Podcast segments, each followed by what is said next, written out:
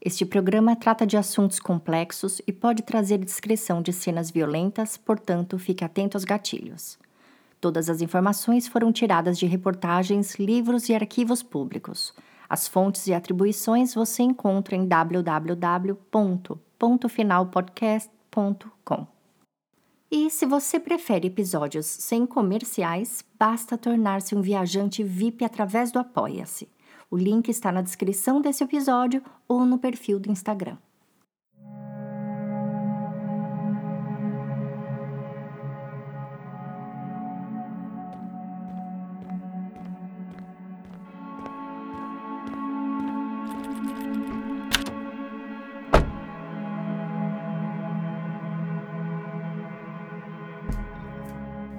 Bem-vindos a bordo. Eu sou Tatiana Daniel e essa é a segunda parte da nossa viagem pela Rota 66. Ainda no estado do Missouri, vamos sair da capital St. Louis e atravessar o estado em direção oeste até Oklahoma. Daqui até a fronteira do estado dá 803 quilômetros e viajando direto, sem parada, dariam 7 horas de viagem passando por uma das áreas geograficamente mais interessantes da região central do país, os Ozarks. Para você que está se perguntando se o nome Ozark tem algo a ver com a famosa série da Netflix, sim. A série se refere a esta região, mas na verdade as gravações foram feitas no estado da Geórgia por questões de custo. Esta região onde passaremos hoje é a verdadeira região dos Ozarks. Cruzaremos o estado por essa enorme área formada por montanhas, rios e cavernas. Só que apesar da paisagem, que é maravilhosa, captar nossos sentidos, neste episódio são os pontos finais dessa magnífica região que captarão nossos ouvidos. Com mistério, fatos inexplicáveis e crimes reais, como o misterioso desaparecimento das três mulheres de Springfield. Então apertem os cintos, porque a viagem começa agora. O interior do Missouri é muito rico em beleza natural. Conhecido como o Estado das Cavernas, Casa dos Ozarks e o Palco do Jazz, o interior deste estado acolhe bem todos aqueles de coração sensível e coragem nas veias. E logo que saímos de St. Louis pela Rota 66, já temos nosso primeiro ponto final, que fica no número 7295 da 94 Highway South, bem ao sul de Weldon Springs. Nesse exato lugar, há muitos anos atrás, ficava a maior fábrica de explosivos da América. Quando a fábrica fechou, o local foi ocupado por uma usina que refinava urânio para bombas nucleares durante a Guerra Fria. Abandonado no final da década de 60, o local ficou fechado até o início dos anos 80, quando a EPA determinou que algo deveria ser feito com o lixo que havia sobrado. E que lixo era esse? 1 milhão 488 mil jardas cúbicas de PCBs, mercúrio, amianto, TNT, urânio radioativo, rádio, lodo e entulho contaminado.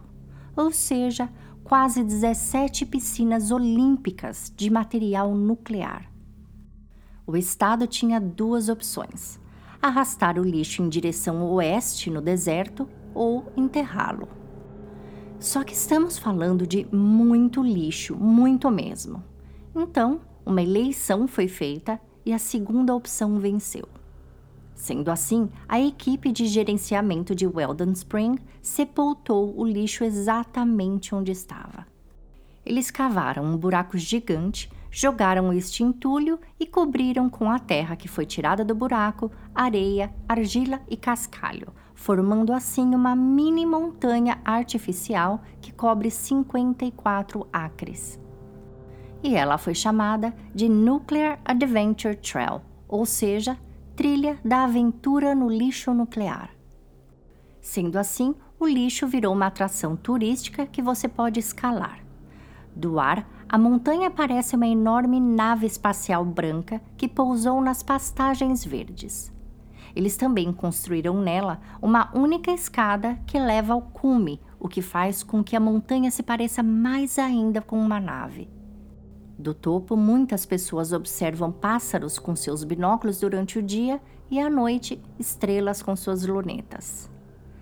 Jack Dubrow, que trabalha como segurança no local há 11 anos, disse que sua saúde vai bem, o que nos deixa um pouco mais tranquilos quanto à segurança dessa atração. Mas se mesmo assim você ainda tiver suas dúvidas, não se preocupe, você não é o único. Jack conta que muitos visitantes se recusam a subir e ainda fazem brincadeiras do tipo perguntar a ele se sairão brilhando no escuro depois de subirem a montanha. Eu prefiro passar longe, então sugiro que vocês escalem o lixo em uma outra oportunidade. E não se preocupem, pois a nave de lixo gigante foi projetada para permanecer exatamente como está por pelo menos mil anos. Agora, cuidado, pois passado esse período, aí sim esse pode virar um super ponto final. Saindo agora de Weldon Springs, já entramos na maravilhosa região dos Ozarks, que é um dos melhores lugares para se viver no Missouri. Mas antes de prosseguirmos, quero pedir para que coloquem os coletes salva-vidas, que após um breve comercial faremos uma pequena viagem de barco. Todos a bordo? Bom, então vamos lá. Junto da magnitude das montanhas aqui do interior do Missouri, temos o famoso Lago dos Ozarks, que é um dos maiores e mais bonitos lagos dos Estados Unidos. Com uma área de 55 mil acres estendendo-se por 92 milhas de ponta a ponta e mais de 1.150 milhas de costa, este lago atrai milhões de dólares em turismo a cada ano. Enquanto a maioria pensa, nossa, então que presente a natureza deu a essa região com esse lago? É, não foi bem assim. Esse lago foi artificialmente criado por conta da construção da barragem de Becknell, financiada pela Companhia de Energia Elétrica Union Electric Light and Power Company de St. Louis entre 1929 e 1931. Essa área gigantesca onde fica o lago era composta por várias cidadezinhas, ranchos, fazendas e plantações. Entre elas, a cidade de Lynn Creek, que era onde ficava a igreja local, o banco, o supermercado e outros comércios que atendiam as comunidades menores. Lembram-se que no episódio passado, quando contei a história das cozinheiras assassinas, eu pontuei o quanto a vida era dura nesse estado e que ele era industrialmente defasado? Pois bem, em 1929, a companhia de energia decidiu que o estado precisava mesmo era de uma hidrelétrica para prosperar. Os mais de 500 residentes da região, incluindo Lynn Creek, teriam ficado satisfeitos se não fosse pelo mapa, pois, pelo que indicava, não somente suas casas, mas suas cidades inteiras receberiam um volume de 12 metros de água e desapareceriam por completo. Só que o progresso falou mais alto e a hidrelétrica ganhou. A proposta do Estado foi de comprar as terras dos moradores que seriam afetados e reconstruir as escolas, igrejas e órgãos públicos em uma outra área onde seria chamada de New Lynn Creek. Acontece que muitos moradores eram apegados à área, alguns viveram por lá por 80 anos e coloquem-se no lugar deles. Tudo desaparece a escola que você foi, a casa que você nasceu, o lugar onde você conheceu o amor de sua vida e até o cemitério onde seus falecidos estão. Enfim, muita gente entrou em pânico com a ideia e muitos tiveram que ser praticamente retirados à força. A companhia de energia elétrica tinha um prazo para demolir tudo e limpar a área, removendo todo o entulho antes que a água chegasse. Mas, como os próprios moradores demoraram para sair, não houve tempo suficiente. Então, o que não deu tempo de derrubar ou mover, eles queimaram. Agora, e os cemitérios? Documentos da época indicam que, de 1929 a 1931, a Union Electric fez todo o possível para remover restos humanos dos cemitérios que estariam no mapa da inundação. A contagem oficial presente nos documentos da companhia contam 60 cemitérios de vários tamanhos, abrangendo aproximadamente 2.800 túmulos individuais. Na época, muitas pessoas enterravam seus mortos em cemitérios particulares em suas próprias fazendas ou nas igrejas, além dos cemitérios da cidade. Dos 2.800 túmulos, apenas 1.121 estavam identificados com lápides, de acordo com os registros dos arquivos do estado do Missouri, coletados pela genealogista da área Patty Colton. Por conta do atraso, dos 1.121, apenas 600 foram movidos, ou seja, aproximadamente 2.200 túmulos permanecem onde a água viria invadir. Isso significa que neste exato momento estamos navegando sob o ponto final de antigas igrejas, escolas, mercadinhos, quitandas e restos mortais também, pois Lynn Creek está bem abaixo de nós. E aproveitando que estamos bem aqui no meio do lago dos Ozarks, deixe parar o barco para contar uma outra história para vocês. Exatamente no dia de hoje, 28 de maio de 2021, feriado prolongado em comemoração ao Memorial Day nos Estados Unidos, completa 67 anos que um rápido passeio de barco, exatamente como este que estamos fazendo, se transformou em uma misteriosa tragédia. Treze pessoas embarcaram em uma escuna chamada Grand Glaze para um passeio pelo Lago dos Ozarks. Só que, infelizmente, quase metade destas pessoas a bordo jamais voltaria a pisar em terra firme.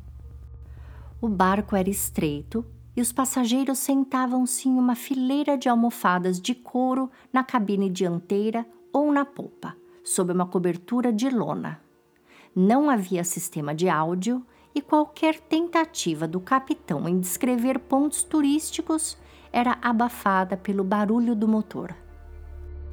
A embarcação ia a 40 km por hora, quando, ainda nas primeiras quatro milhas, uma tempestade terrível subitamente cobriu o lago e ventos extremamente fortes viraram o barco. Os coletes salva-vidas não estavam à mão e a maioria das pessoas nem teve tempo de alcançá-los. Três mulheres, uma criança pequena, dois rapazes e duas meninas de 16 anos se afogaram. E foi então que a história, já triste, passou a ficar cheia de mistério.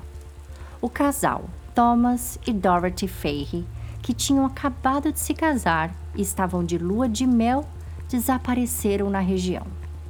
Quando a família cogitou a possibilidade deles terem morrido no acidente de barco, o capitão, que tinha apenas 18 anos de idade, insistiu que eles não estavam a bordo.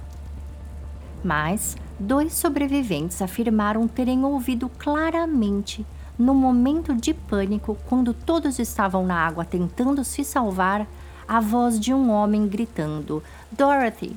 Dorothy! Como seus corpos nunca foram encontrados, eles nunca foram formalmente considerados vítimas da tragédia. Mesmo depois que o carro deles foi encontrado abandonado perto do porto de origem do barco. A mãe de Thomas processou a empresa responsável pela excursão, a Lockwood Boat and Motor Company, e pediu uma indenização, mas o tribunal concluiu que não haviam evidências suficientes para provar que o casal realmente estivesse a bordo do barco. Isso porque um diretor corporativo da empresa, irmão do dono do barco, testemunhou dizendo que o carro do casal não estava nas docas da Lockwood em 28 de maio, mas estava lá dois dias depois. Mesmo o dono do resort, que fica no local contradizendo essa testemunha, o juiz, diante da prova de que apenas 11 ingressos foram vendidos, determinou que a Lockwood não era responsável pelo desaparecimento do casal. Muitos diziam que, como o barco legalmente só tinha capacidade para 11 passageiros, o capitão coletava o pagamento de ingresso de passageiros por fora, sem emitir um ingresso de papel. O que me faz pensar que quando a Netflix escolheu os Ozarks para fazer a série sobre lavagem de dinheiro, escolheu o lugar certo. Após o veredito, a embarcação Grand Glaze foi recomissionada e ainda operou por mais alguns anos antes de ser destruída por um incêndio acidental, vulgo Karma, em 1970. E os mistérios do Lago de Ozark não terminam por aqui. No ano passado, em 2020, dois aviões caíram no lago em menos de 24 horas um do outro. Em um deles, o piloto e sua esposa morreram, e no outro, o piloto conseguiu nadar 20 metros até a superfície e se salvar. Bem estranho, né? Bom, agora vamos deixar nossa embarcação aqui na costa e visitar algumas cavernas. O estado do Missouri tem 6.978 cavernas e cerca de 300 estão aqui na área do Lago dos Ozarks. Essas cavernas são bem antigas e calcula-se que elas tenham aproximadamente 400 milhões de anos. No entanto, elas não são relíquias de eras passadas, mas sim cavernas vivas, ou seja, ainda mudam com o resultado de minerais que vão sendo depositados por gotejamento de água. As cavernas dos Ozarks apresentam maravilhas geológicas que podem também causar frio na espinha. Imaginem estar a 30 metros abaixo da superfície do solo, sem nada para iluminar seu caminho, exceto uma pequena lanterna. Então, Imagine o momento em que todas as lanternas se apagam e você se vê parado em um verdadeiro buraco obscuro. Em um dos lugares mais misteriosos da Terra. A formação peculiar dessas cavernas já é considerada um mistério da natureza, mas a história do local é capaz de nos levar a universos ainda mais profundos. Em uma dessas cavernas, a famosa Bridal Cave, os nativos realizavam cerimônias de casamento e até hoje muitas noivas aventureiras escolhem o local como cenários para fotos nupciais. O que pode ficar lindo desde que elas não tenham claustrofobia ou medo de morcegos. Apesar de serem muito importantes para o ecossistema de uma caverna, os morcegos do Missouri estão sendo afetados por uma doença chamada Síndrome do Nariz Branco, que reduziu muito sua população. A doença não afeta humanos, mas podemos carregar o fungo de caverna em caverna em nossas roupas e equipamentos. Portanto, é preciso muito cuidado ao conhecer essa área. Além deles, quatro espécies de salamandras e 16 espécies de invertebrados vivem nas cavernas dos Ozarks. Gostaram?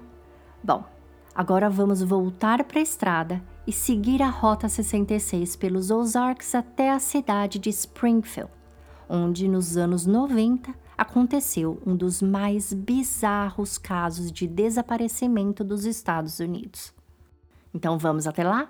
Springfield fica bem pertinho daqui, a apenas dois comerciais. Com 170 mil habitantes, esta é a terceira maior cidade do estado.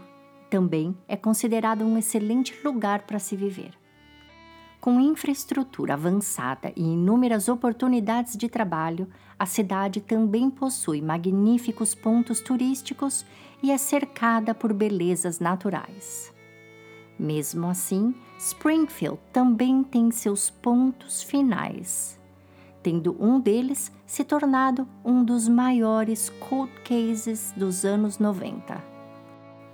O dia 6 de junho de 1992 era um sábado de verão especial para as amigas Suzy e Stacy.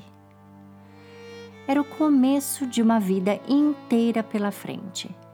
Elas tinham acabado de se formar do colégio e planejavam, depois da cerimônia de colação de grau, que foi à tarde, passar a noite comemorando. É muito comum nos Estados Unidos que na noite de formatura jovens deem festas em suas casas. Suzy e Stacy terminaram o dia de comemorações em uma festa na casa de Janelle Kirby, uma amiga em comum.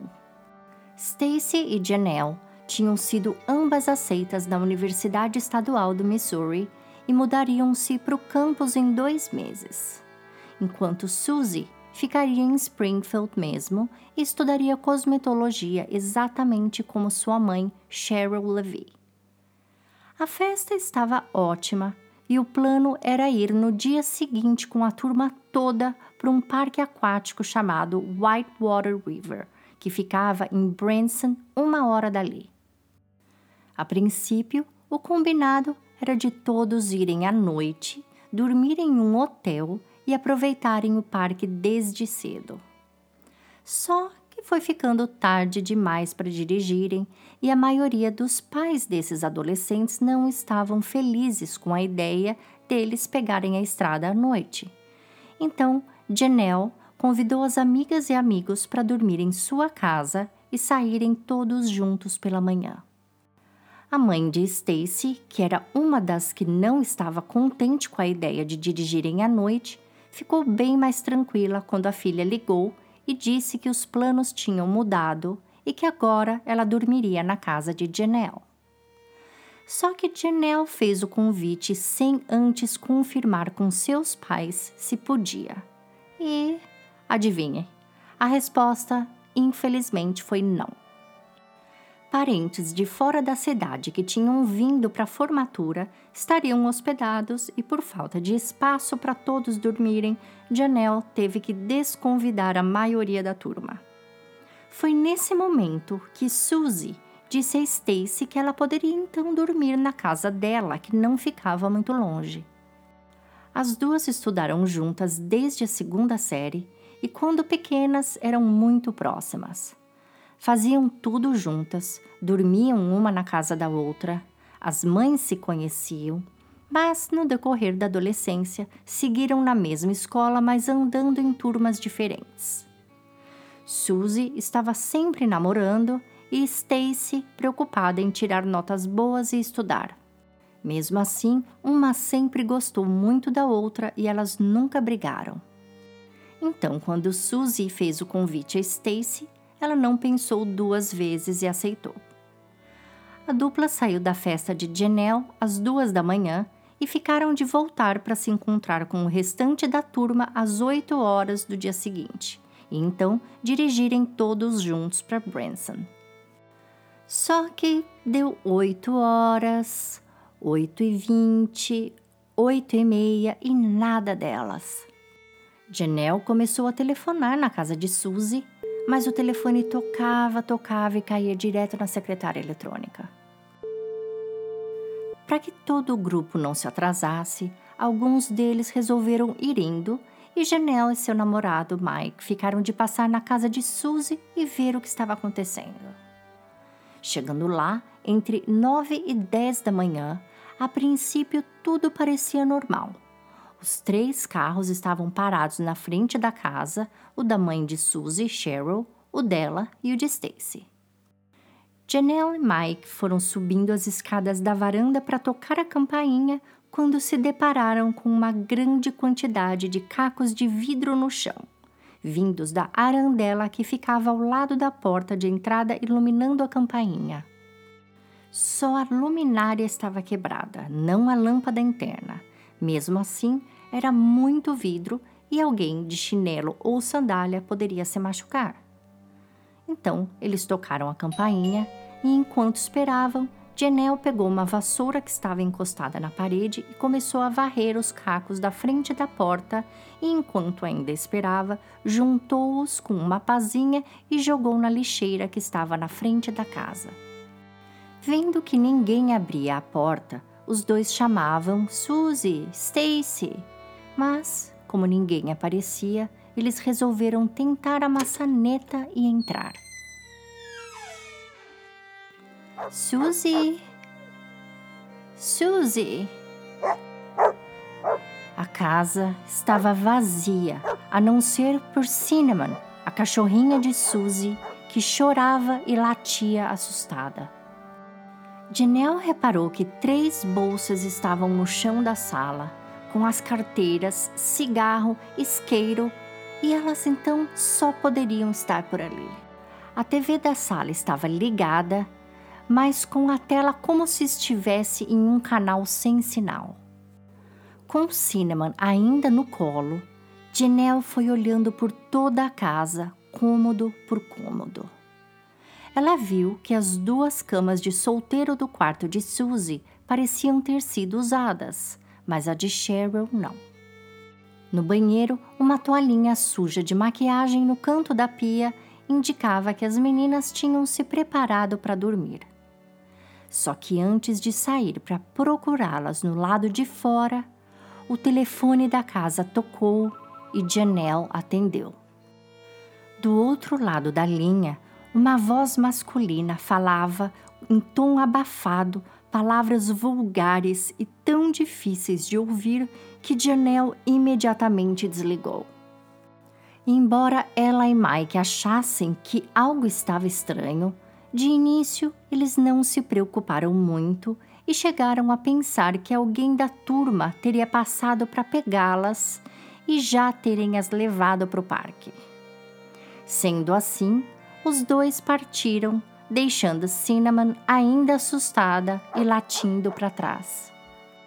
Ao chegarem no parque e verem que as meninas não estavam lá, eles estranharam, mas não mudaram os planos, se juntando à turma. Importante notar que eles eram apenas adolescentes e naquela época não existia internet, celular. Então, quando alguém mudava de plano, geralmente só se ficaria sabendo dias depois ao reencontrar a pessoa e saber o que aconteceu. A vida era bem mais cara a cara. Os jovens se esqueceram e passaram o domingo tranquilos curtindo, mas o mesmo não aconteceu com Janice McCall, mãe de Stacy. Sem notícias da filha, ela ligou para a casa de Janelle ainda pela manhã e descobriu que a filha não tinha dormido lá. A princípio, ela ficou brava, pois esperava que Stacy pelo menos falasse para ela que os planos tinham mudado mais uma vez e avisasse onde dormiria. Então, ela esperou que a filha ligasse. Mas a manhã foi passando e nem sinal de Stacy. Dez, onze, meio-dia e nada. Janice fez algumas ligações e descobriu por outros pais que Stacy tinha ido dormir na casa de Suzy. Ela então ficou mais calma, pois conhecia Suzy e Cheryl e ligou para a casa delas. A ligação, no entanto, também caiu na secretária eletrônica. Sem sucesso e preocupada, James esperou mais algumas horas e resolveu ir pessoalmente ver o que estava acontecendo e, quem sabe, falar com Cheryl, saber se Stacy tinha mesmo dormido lá. Só que Cheryl tinha acabado de comprar uma casa nova e James ainda não sabia o novo endereço. Aliás, ela nem sabia da mudança. Até que ela descobrisse o endereço novo e chegasse até a casa, já eram cinco da tarde. Assim como Janelle e Mike, ela viu os três carros estacionados e presumiu que elas estivessem lá dentro, de repente, tinham desistido de ir ao parque aquático. Janice até sentiu um alívio que durou infelizmente poucos segundos. Depois de esperar que alguém atendesse a campainha, ela abriu a porta que estava destrancada e entrou. Também percebeu que a cachorrinha estava chorando e latindo ao mesmo tempo. Pegou-a no colo, chamou, chamou, mas parecia não ter ninguém em casa. Tudo estava praticamente em ordem e a casa limpa, só tinha um pouquinho de louça na pia e a TV ainda ligada, fora do ar, com aquela tela cinza chapiscando e aquele barulho estranho. Quem já assistiu Poltergeist sabe do que estou falando. No quarto de Suzy, Janis reconheceu a roupa de Stacy que ela usava no dia anterior. Ela estava dobradinha em uma cadeira ao pé da cama e sua bolsa com a roupa do parque no chão da sala, o que significava que Stacy estava então de camisola.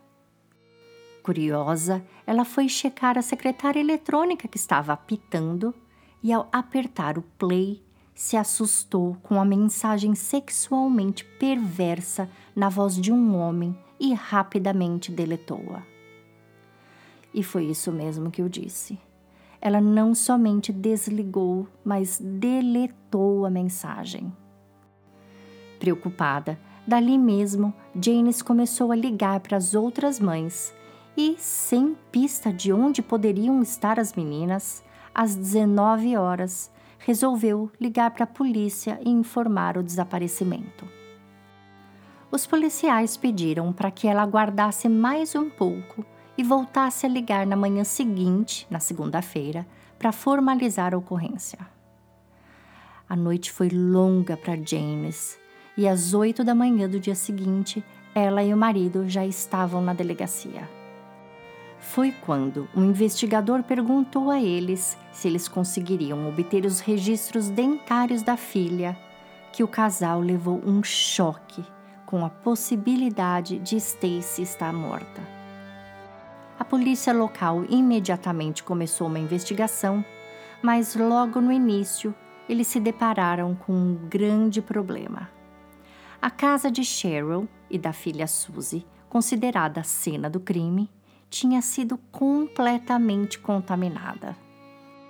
Além de Janelle e James, Outros familiares e amigos preocupados visitaram a casa durante a noite em busca de pistas, o que atrapalhou a integridade da cena.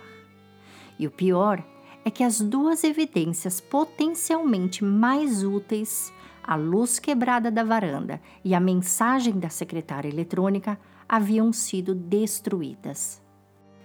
Mesmo assim, os investigadores isolaram a área e tiraram diversas fotos. A polícia recebeu um número enorme de pistas, incluindo uma do vizinho de Cheryl, que disse à polícia que seu carro tinha sido roubado na mesma noite do desaparecimento.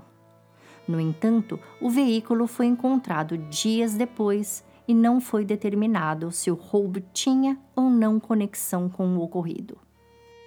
Mais tarde, uma garçonete do restaurante favorito de Cheryl disse à polícia que viu as três comendo no restaurante entre uma e três da manhã. Mas, quando os investigadores entrevistaram outras pessoas que estavam no mesmo local naquela madrugada, ninguém afirmou tê-las visto. Uma amiga de Cheryl também contatou a polícia e disse que elas haviam se falado no telefone às 11 da noite e que Cheryl estava pintando um armário mas ela não sabia, pois não perguntou, se ela estava pintando sozinha ou com a ajuda de alguém. Algo que muita gente estranhou foi a forma como os carros estavam estacionados na frente da casa. Na foto que temos, o carro de Cheryl estava parado debaixo da cobertura da garagem, que cabia apenas um veículo. A regra que elas tinham, segundo conhecidos, era que entre ela e a filha Suzy quem chegava primeiro parava ali embaixo. A segunda a chegar deixava o carro no caminho de concreto em frente à porta da casa. Suzy tinha toque E além de muito organizada, ela tinha um jeito específico de parar o carro. Tinha que ser retinho, sem passar pela grama, de forma alguma ela faria suas rodas sujarem ou o carro ficar torto. Ela também estacionava de uma forma a qual de dentro da casa dava para ver o carro lá fora.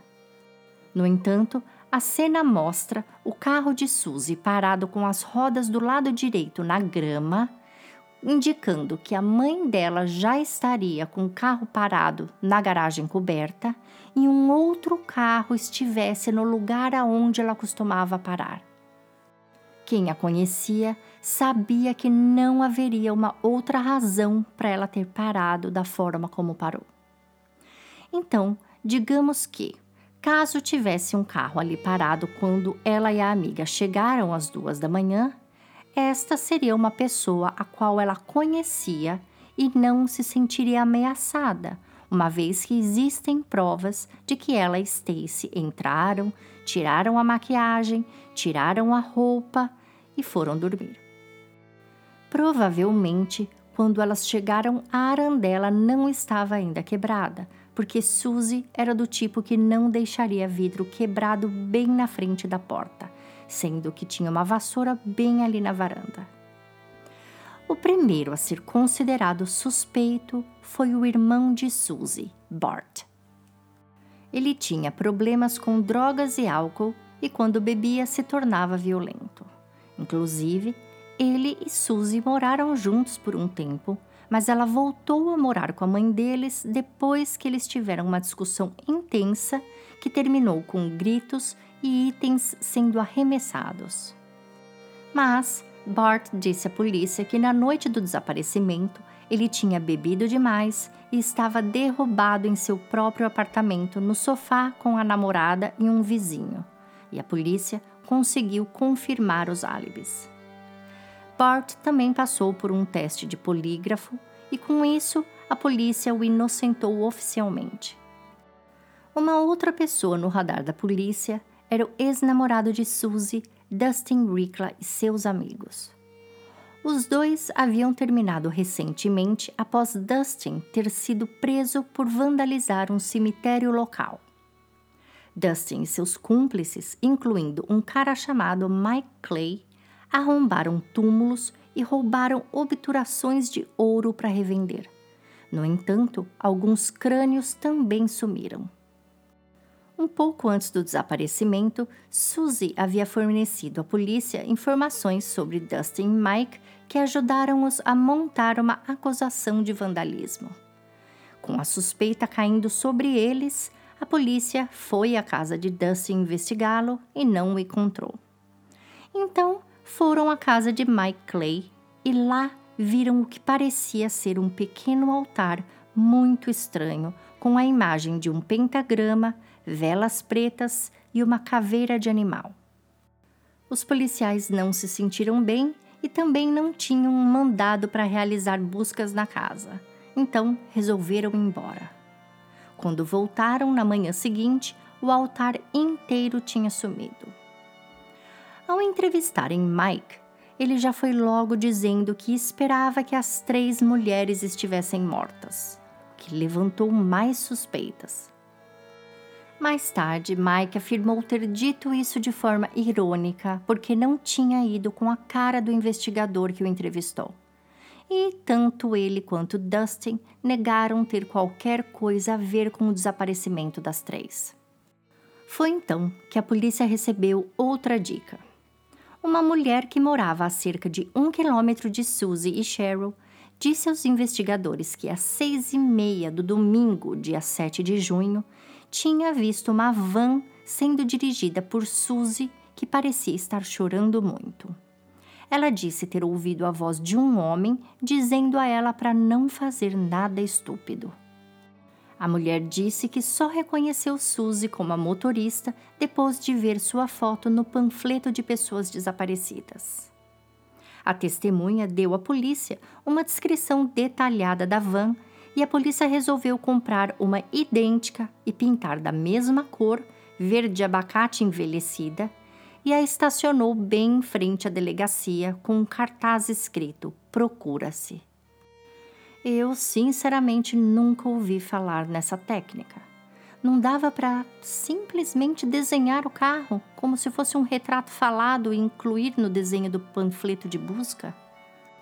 O dinheiro gasto para comprar a van e pintá-la, na minha opinião, na minha amadora opinião, e eu digo amadora porque nem cópias desse inquérito eu tenho, já que a documentação de desaparecimento é mantida em sigilo, minha ideia teria sido de repente, ter investido mais dinheiro em provas, em coleta de provas, como, por exemplo, retirar a marca de pneu no espaço ao lado do carro de Suzy para saber se tinha ou não um carro parado ali. Mas eu prefiro não me meter nessa investigação e vocês vão ficar sabendo por que daqui a pouquinho. Continuando a história, Todas as tentativas da polícia não estavam levando a nada mais sólido e as extensas buscas não produziam pistas quanto ao paradeiro das três. Até que uma ligação vinda de longe, no estado da Flórida, esquentou novamente o caso.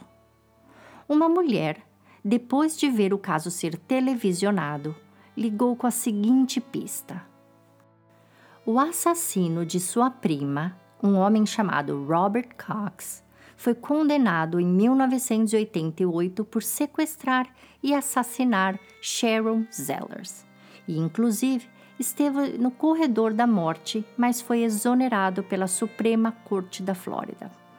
Ele estava solto depois de ter cumprido 18 meses de prisão e tinha voltado para cumprir sua liberdade condicional em Springfield, no Missouri, naquela mesma época. A polícia investigou esse Robert e descobriu que quando as três desapareceram, ele estava trabalhando para a companhia de água da cidade, um trabalho que poderia ter lhe dado acesso facilmente à casa de um estranho. Mas antes desse trabalho, adivinhem onde Robert também havia trabalhado na loja de carros usados onde o pai de Stacy McCall trabalhava. Stacy costumava visitar seu pai na loja com frequência, então é possível que Robert a tenha visto em algum momento e planejado sequestrá-la.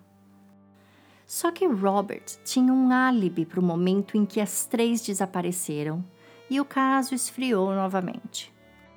Anos se passaram sem nenhum andamento no caso, a mãe de Stacy e seu pai se separaram, ambos entraram em depressão e o mistério sobre o paradeiro das três não abandonava aquela comunidade. Até que quatro anos depois, em 1996, Robert Cox foi preso no Texas por ter cometido um assalto à mão armada. E sua ex-namorada de Springfield resolveu dizer que ela mentiu na época, fornecendo um álibi para ele. Sendo assim, a polícia de Springfield foi até a cadeia no Texas entrevistá-lo com a esperança de obter uma confissão, já que sua pena agora era perpétua. No entanto, a visita foi praticamente em vão.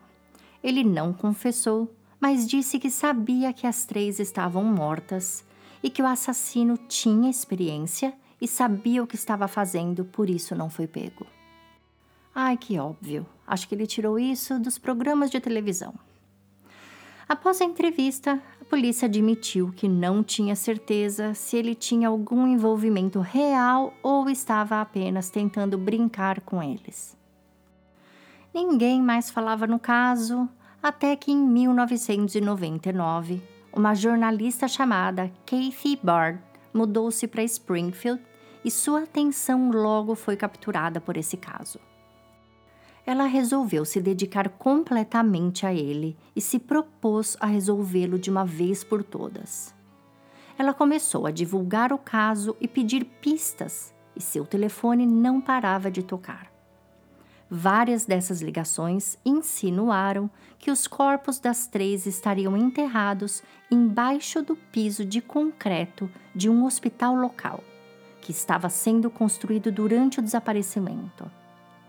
Essa jornalista contratou ela mesma um engenheiro mecânico que usou um radar de penetração de solo e acabou encontrando três anomalias que ele acreditava serem consistentes com a localização do cemitério.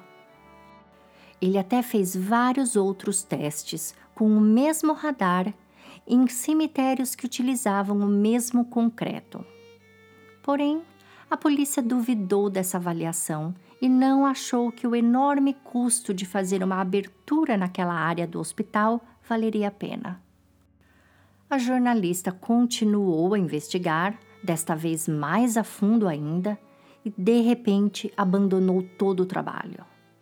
Quando chamada para dar uma entrevista exclusiva ao canal de TV Crime Online, ela disse que não entrava mais em detalhes sobre o caso e, quando questionada, disse que por trás desse crime havia algo muito maior e tão macabro que ela, sendo moradora da cidade, por questões de segurança, resolveu não mais se envolver. Quando o apresentador do programa perguntou a ela se ela tinha sido ameaçada, a jornalista disse que sim, mas que não entraria em maiores detalhes. Susie Streeler e Cheryl Levitt foram declaradas legalmente mortas em 1997. Stacy, não, uma vez que seus pais se recusaram a desistir do caso. Um memorial para as três foi construído em Springfield no mesmo ano do desaparecimento. Quando as pessoas debatem sobre esse caso, sempre vem a questão das três terem um nome parecido, pelo menos começando com S, como no caso dos fisioterapeutas do Alasca, onde as três vítimas tinham os nomes começando com S também. No site Reddit, algumas pessoas pesquisam sobre ligações entre isso e os rituais macabros que o ex-namorado de Suzy fazia. Aliás, o Reddit tem tantas teorias para esse caso que quem se interessar eu recomendo, mas preparem-se pro nó que dará em sua cabeça. Enfim, o caso é muito misterioso e para mim só o fato de se tratar de uma abdução de três mulheres na mesma hora já faz dele algo muito bizarro.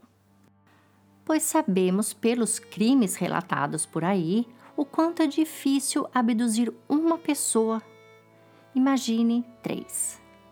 Bom, agora vamos fazer uma pequena pausa para um cafezinho, pois ainda tem um lugar que eu quero mostrar para vocês aqui na região dos Ozarks.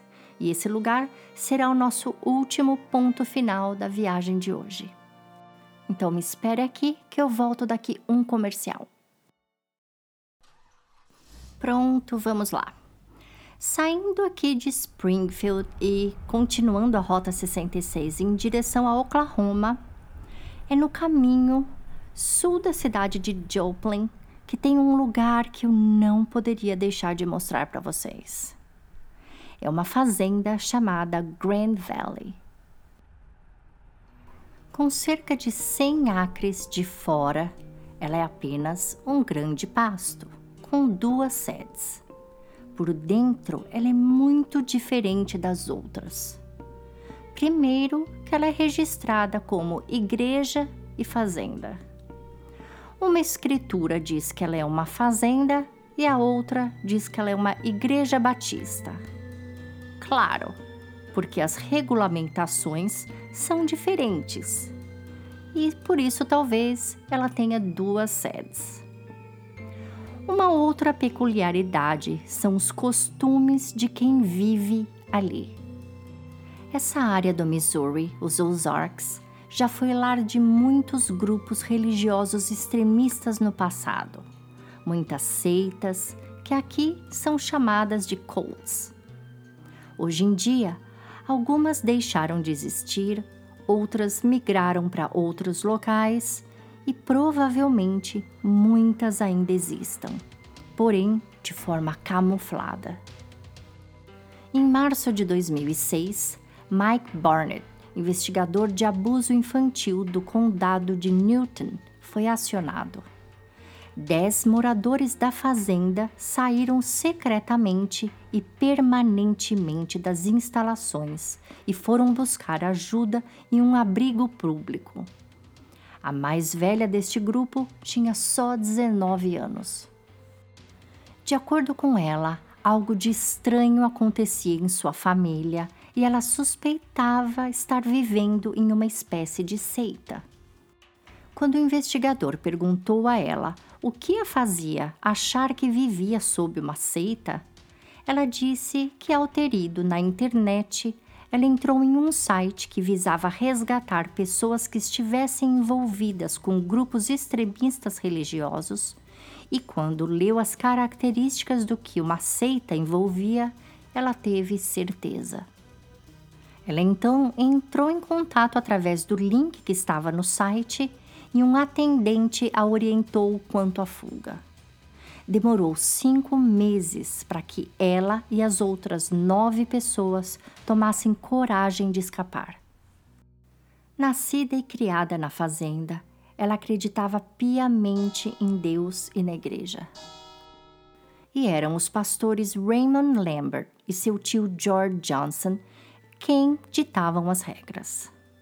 Eles escolhiam quem fazia o que, quem estudava o que e até quem se casava com quem e quantos filhos teriam.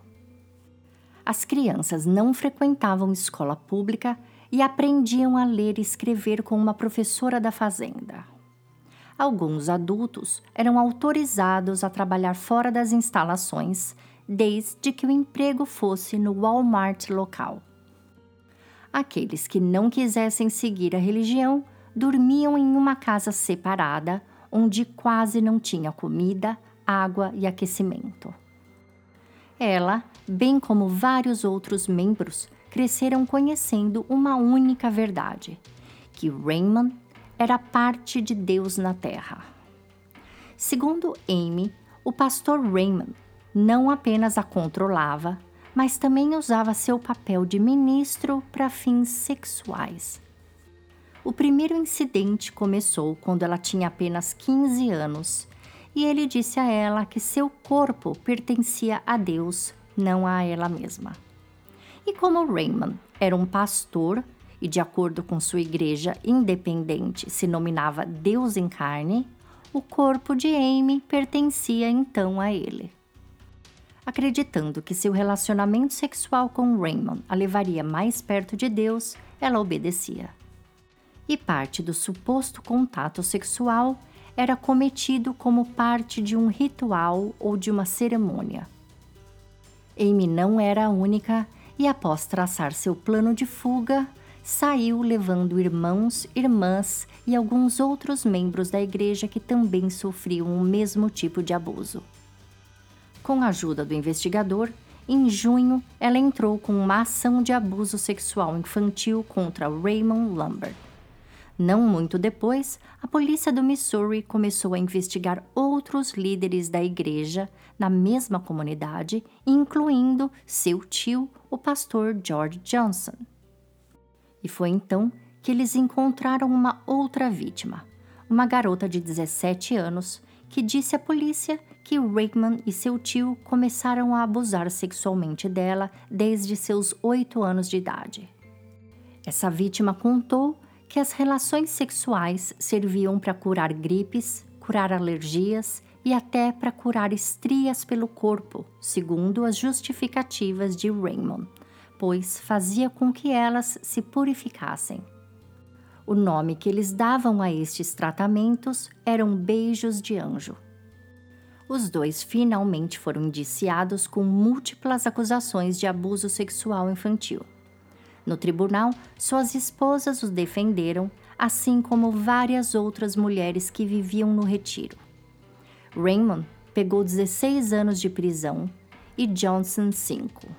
Mas, infelizmente, o grupo continua a funcionar como fazenda e como igreja, sob liderança de outros membros. As meninas que fugiram foram morar todas em uma só casa e hoje elas comandam um outro grupo de apoio para quem quiser sair de seitas e religiões fundamentalistas. A polícia do Missouri ainda continua com as investigações na fazenda e outros membros ainda podem ser presos. Bom, agora que já estamos bem pertinho do estado do Oklahoma, nosso trajeto de hoje já vai chegando ao fim.